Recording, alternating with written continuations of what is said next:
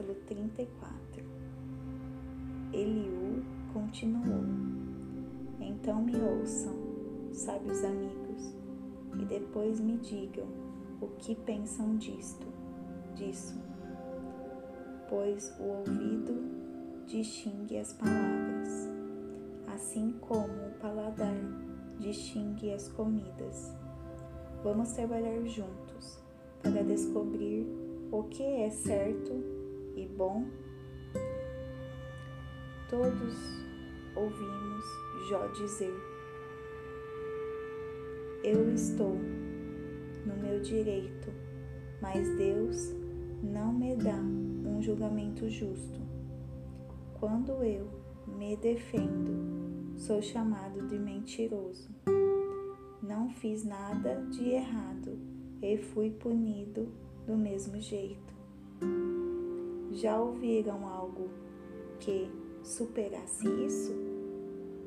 Nada intimida esse tal de Jó? Passou tempo demais em uma companhia andando com gente complicada, pois agora anda a falar com eles.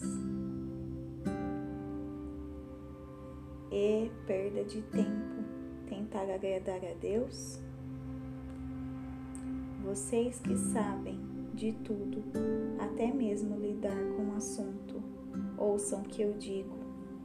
É impossível Deus fazer o mal poderoso não age com maldade de jeito nenhum. Ele nos faz pagar o que é justo, nem mais nem menos. Exatamente o que merece. É impossível Deus fazer algo reprovável. O poderoso não perverte a justiça, nem pensar. É Ele quem governa a terra. Ele sustenta o mundo inteiro em sua mão. Se ele decidisse reter seu sopro, todos seriam varridos do mundo. Então Jó, use a cabeça, porque tudo é tão óbvio. Pode alguém que detesta a ordem manter a ordem? E você ousa condenar aquele que é infinitamente justo? Deus não diz sempre como as coisas são, expõe a podridão dos governantes e corruptos? Por acaso ele prefere os ricos e famosos aos pobres? Não é ele responsável por todos? As pessoas que merecem não morrem sem aviso, e os governantes ímpios caem em sua maldição. E não fizemos nada para destruir os grandes, mas sabemos que Deus trabalha nos bastidores. Ele está de olho em cada pessoa e não deixa passar nada em branco. Não há escuridão nem sombra densa demais que esconda os que praticam mal. Deus não precisa de mais provas contra eles, pois o pecado deles é o bastante. Ele destrói os poderosos sem dar satisfação e coloca outros em seu lugar.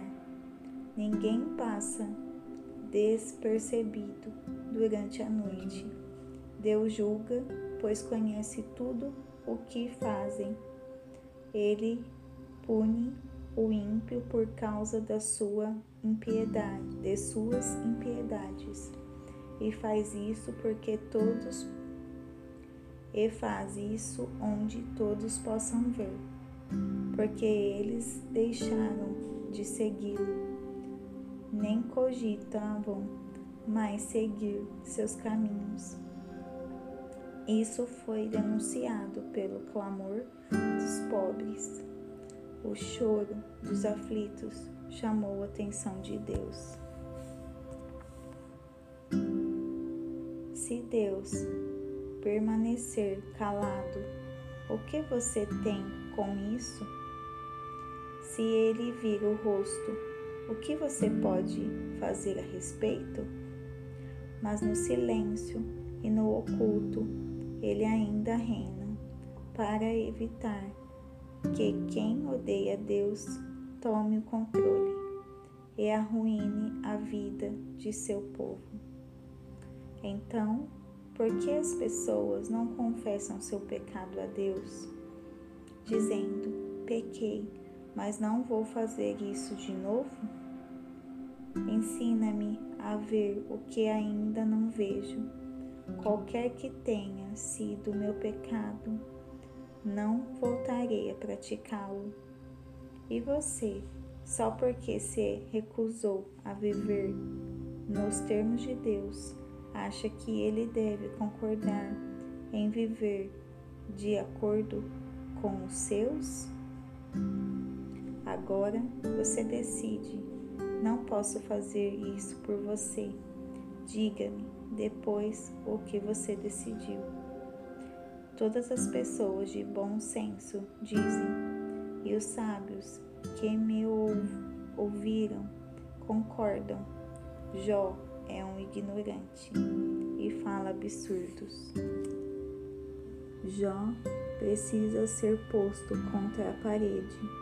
Tem de prestar contas de sua atitude a Deus. Você agravou a sua situação, rebelou-se contra a disciplina de Deus, desafiou-o de modo arrogante e multiplicou acusações contra o Todo-Poderoso.